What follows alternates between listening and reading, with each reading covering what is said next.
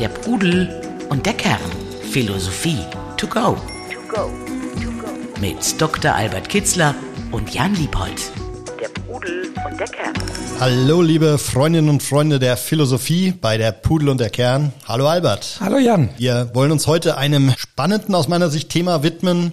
Es geht um eine der sieben Todsünden und zwar um den Geiz, der meistens im Doppelpack mit äh, dem negativen Affekt der Habgier daherkommt und wo ich mir eben nicht ganz sicher bin, wo man genau feststellen kann, ist man nur sparsam unterwegs, hat man so eine Art gesunde Sparsamkeit oder ist es schon ähm, eine krankhafte Knickrigkeit, eben äh, leidet man unter dem Geiz. Der antike Philosoph Aristoteles hat, er, hat ihn so definiert. Ich steig mal, ausnahmsweise steige ich mal mit einem Zitat ein.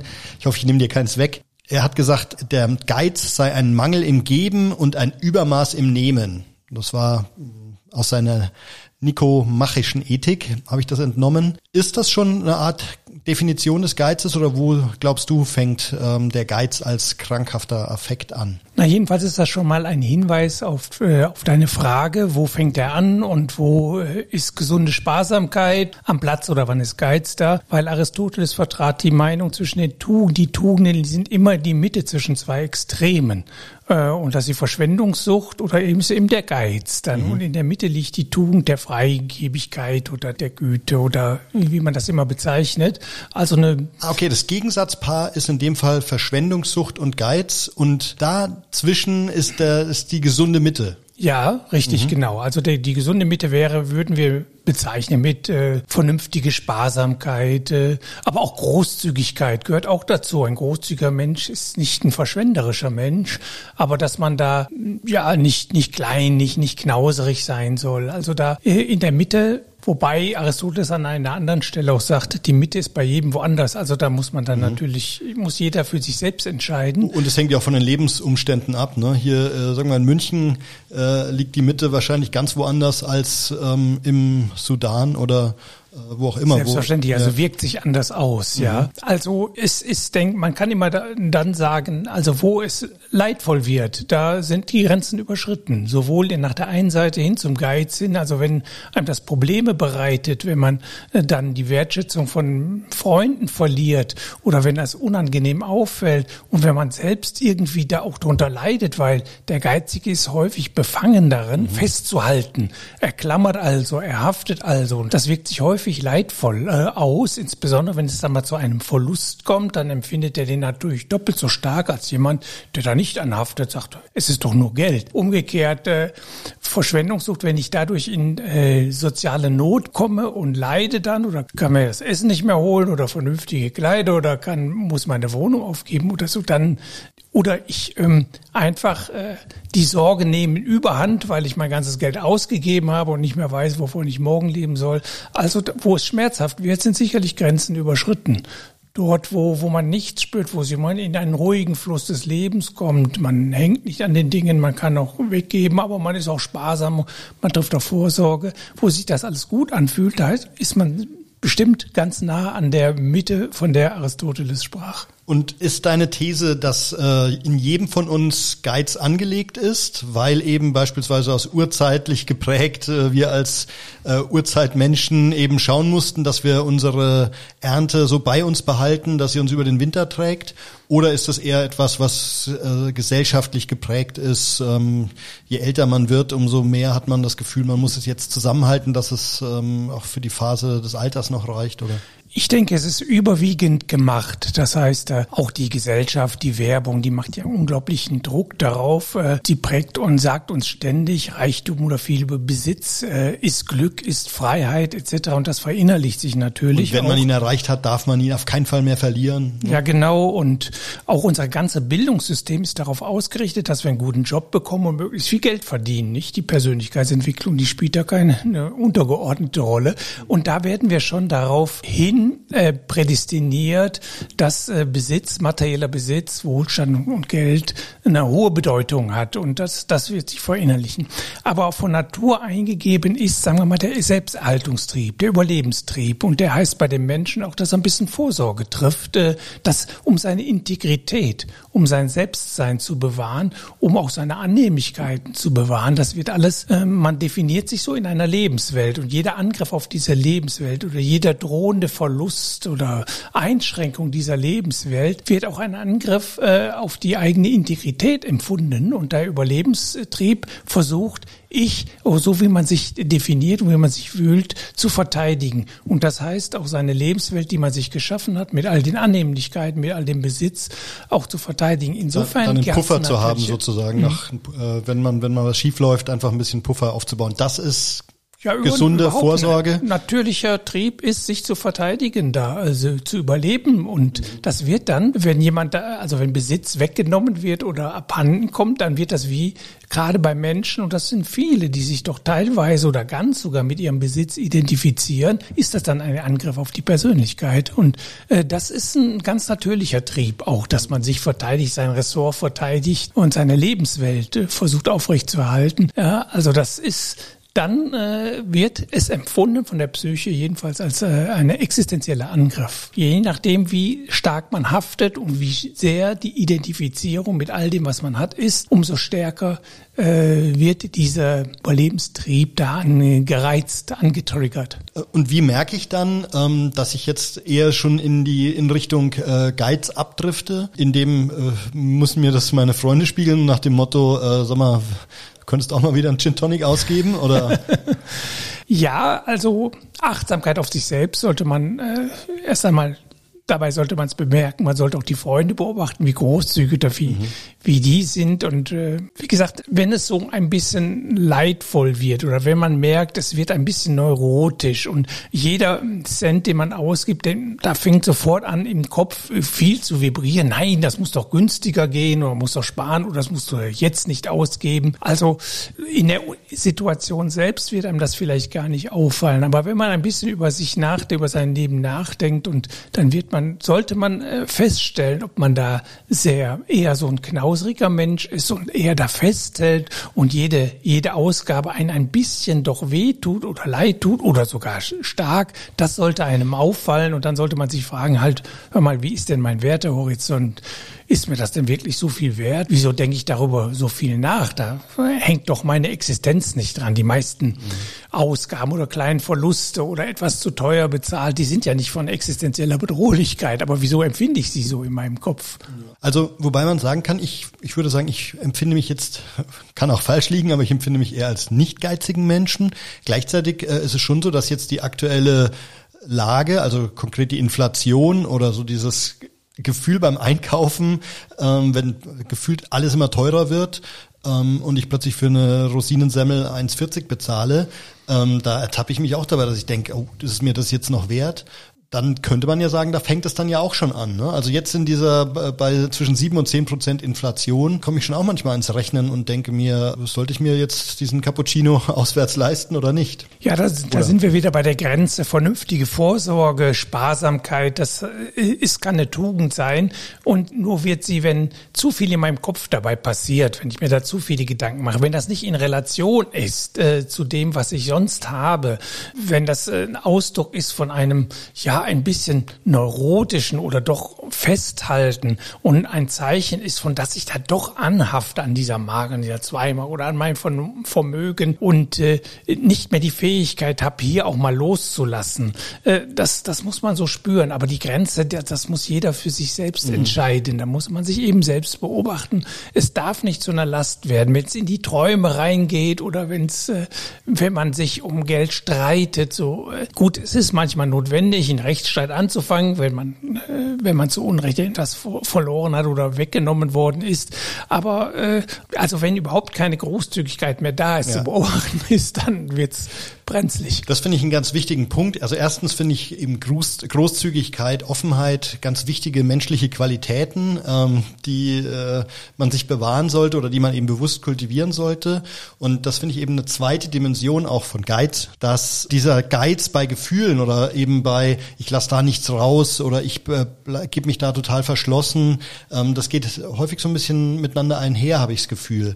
Weil Menschen, die so ihren Besitz komplett zusammenhalten und dann aber auch ansonsten eher so mit mit äh, Gefühlen geizen. Ja, Habgier und Geiz ist ja eine Verengung des Blickwinkels. Es wird alles gemessen. Maß, Zahl und Gewicht gilt nur noch.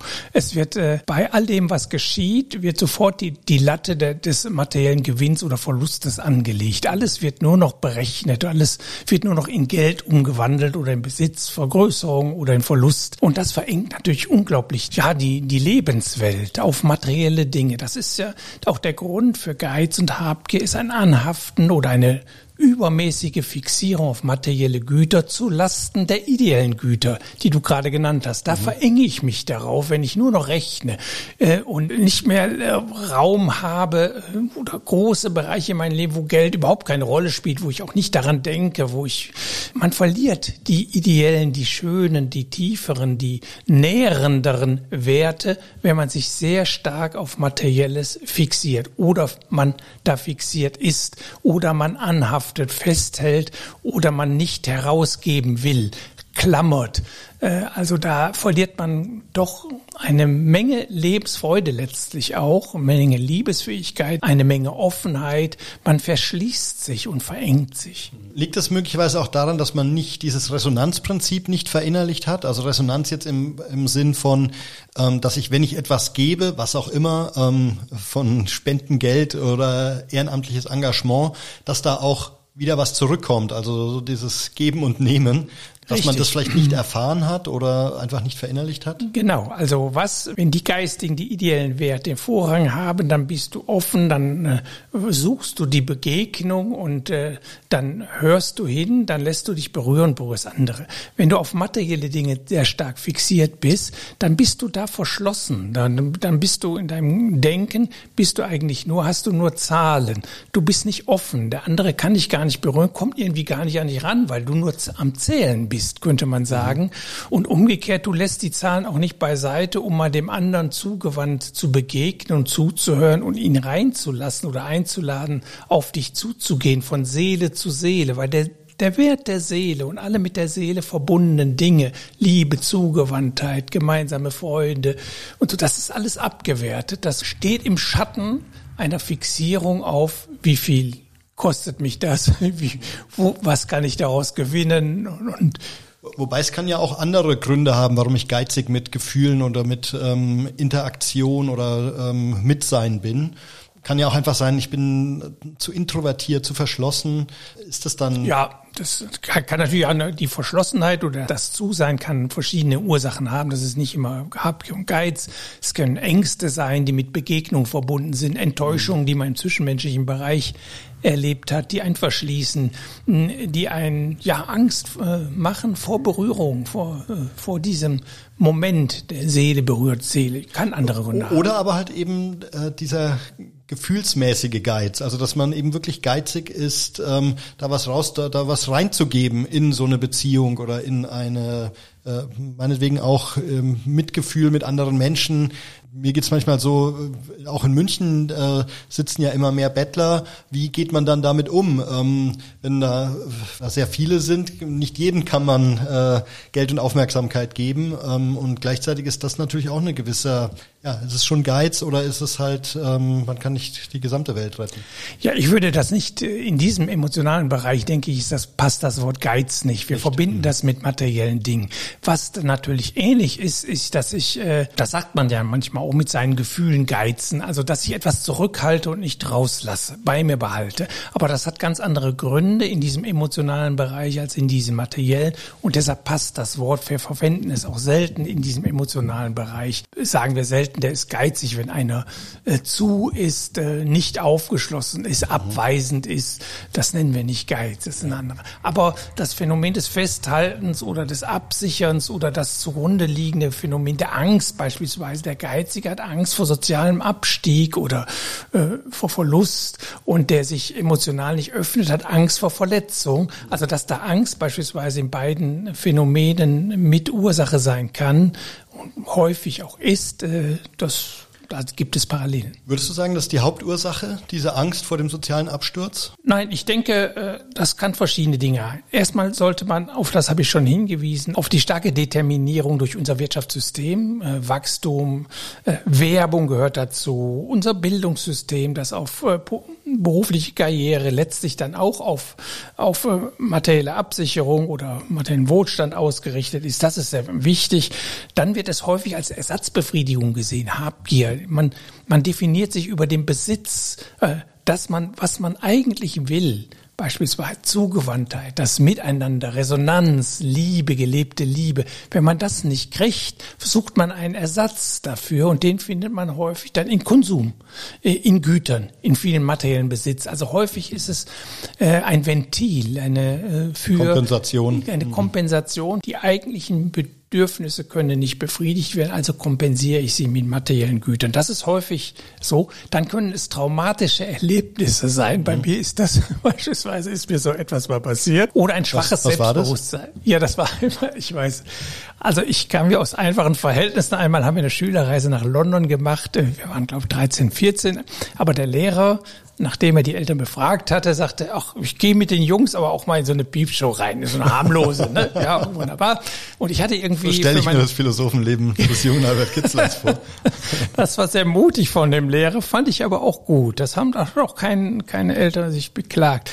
Äh, und ich hatte, glaube ich, nur 10 Pfund Note. Das war mein ganzes, äh, was ich da hatte für die Woche. Da bin ich, habe ich mit 10 Pfund da an der Kasse bezahlt. Und ich bekam auf 5 Pfund raus. Äh, und äh, sagte, nö, nö, hier sind keine 10 Pfund. Ne?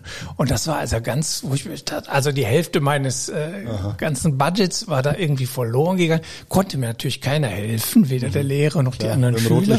Und das an. war also das war, also ich, ich erinnere mich auch nicht mehr an die Piepshow, was ich, ich total, ich dachte, jetzt bin ich am Ende.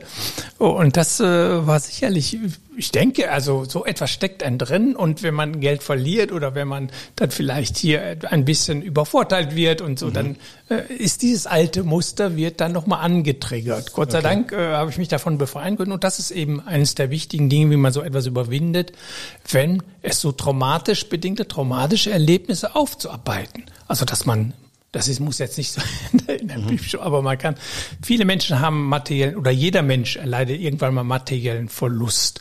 Und wenn das äh, sehr stark empfunden wird, wenn das also, also ein sehr traumatisches Erlebnis wird, dann muss man daran arbeiten, damit das äh, nicht dazu führt, dass man entweder habgierig wird oder, oder geizig wird oder jeder materielle Verlust, was wir ja immer erleben, äh, gleich zu einem Drama wird oder mich da aus meiner Mitte reißt oder mir eine schlaflose Nacht bereitet. Sondern man muss die Kunst des Loslassen Könnens, das muss man lernen. Das ist im Leben ganz wichtig, wenn man glücklich leben will. Und das ist so eine Art Umprogrammierung Umprogrammierung, oder? Ja, also wenn ich genau. ähm, merke, da äh, springen alte Triggerpunkte wieder an, dann muss ich zukünftig schauen, dass man sagt, halt, äh, mhm. hier pro, programmiere mich um auf Loslassen, auf Nicht-Anhaften. Vielleicht noch einen vierten Punkt als mögliche Ursache für Gier ist häufig ein schwaches Selbstbewusstsein. Also man hat, man ruht nicht in sich, man hat in sich nicht die inneren ideellen Werte beisammen und fühlt sich wohl darin, sondern da ist irgendwas gestört. Und dann versucht man sich abzusichern, dann versucht man sich künstlich ein starkes Selbstbewusstsein aufzubauen und meint, das geht über materielle Güter, indem ich ein hohes Bankkonto habe, ein großes Ansehen habe, einen Wohlstand und, und dass ich mein mein Geld festhalte und vermehre, das kann häufig ein Ersatz dafür sein, dass irgendetwas in der Seele da äh, nicht ganz äh, so stark ist. Also häufig, äh, wenn man da genau hinguckt, steckt dahinter nur der Versuch, ein starkes Ego aufzubauen, weil das wirkliche Selbst eigentlich sehr schwach ist, verletzlich ist oder nicht stark genug ist. Der Pudel und der Kern. Philosophie to go. Wenn man das bei sich feststellt, ähm, wie gehe ich dann konkret vor? Also erstmal, äh, es müssen ja immer wieder die Alarmleuchten angehen, dass man merkt, ähm, man verengt sein Denken sehr stark auf dieses Materielle. Man hat da so eine einseitige Fixierung. Wie gehe ich dann daran zu sagen, ähm, jetzt versuche ich mich mal umzuprogrammieren? Ja, es gibt ja so die, diesen Weiß, wir hatten den, glaube ich, schon öfters erwähnt, diesen Vierschritt in dem, mhm. in der weisen Lebensführung. Erstmal feststellen, was habe ich da, das stört mich, ich bin da zu geizig und ich bin zu wenig großzügig, das möchte ich ändern. Dann die Ursache erzählen, warum bin ich das? Also ich erinnere mich an die Piepshow oder, oder äh, ich bin halt sehr stark, ich komme aus sehr einfachen oder armen Verhältnissen, könnte jetzt also äh, könnte ich feststellen und sagen, ja, deshalb bin ich darauf getrimmt, äh, da rauszukommen in eine andere Schicht. Deshalb ist mir Wohlstand oder um, Besitz und äh, Geld sind mir so wichtig geworden, diese Ursache zu erkennen, woher kommt das eigentlich, also oder, oder schwaches Selbstbewusstsein oder Ersatzbefriedigung, diese Ursache zu erkennen und habe ich die mal klar erkannt, das ist es, deshalb bin ich so, deshalb reagiere ich da bei Verlust immer so äh, frustriert und deshalb bin ich immer so gierig und deshalb kann ich nicht nachgeben, hat man die Ursache also klar gefunden, dann kann man damit umgehen, dagegen meditieren. Mhm. Also sich, sich sagen, ich hafte an äh, aus den und den Gründen und äh, sich beobachten, wenn sich Geiz regt in einem oder Habgier regt, sofort, da muss sofort eine rote Lampe angehen. Aha, da wird wieder dieses alte Muster angetriggert. Ich möchte das aber nicht mehr und ablegen man kann sich abends Rechenschaft äh, ablegen, wenn so etwas passiert ist. Man hat etwas verloren und man kommt nicht drüber weg oder regt sich da übermäßig auf. Dann muss man das registrieren. Das will ich doch nicht. Und dann meditieren. Lass los. Äh, sich darauf konzentrieren. Abwertung äußerer Werte und Aufwertung innerer Werte, äh, ideeller Werte, Abwertung materieller Werte. Das muss man dann meditieren. Morgens, mittags, abends fünf Minuten hinsetzen und sich sagen, das materielle Geld ist nicht das Wichtigste. Es ist nur Geld. Das Wichtigste ist, dass ich mit mir übereinstimme, meine Freunde, meine Familie habe. Das ist wichtig.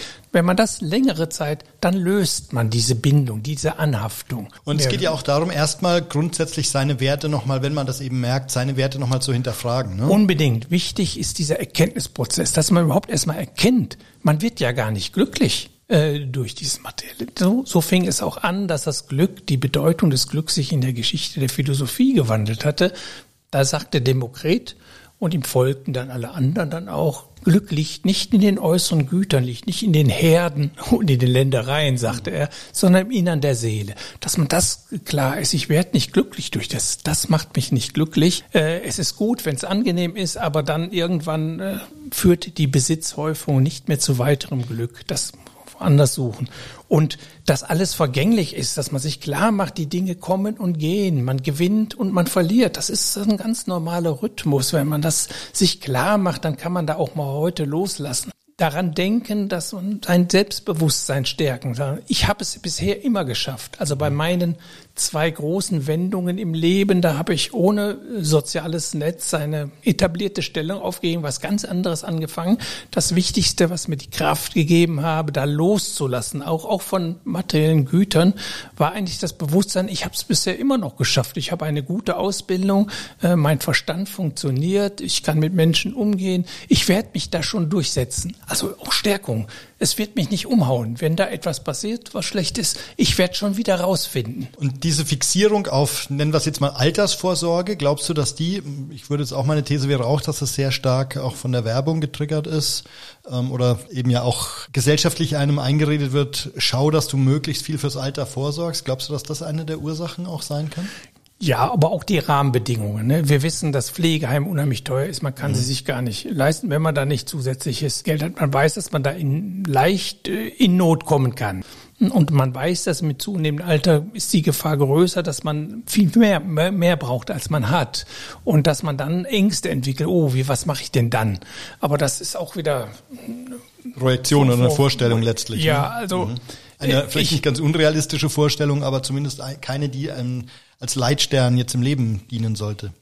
Auch da sollte man sich sagen, man wird da schon was finden. Und vor allen Dingen, wenn man auch kultiviert die Selbstgenügsamkeit. Ich habe doch alles in mir, das äh, was mhm. eigentlich wertvoll ist. Wo.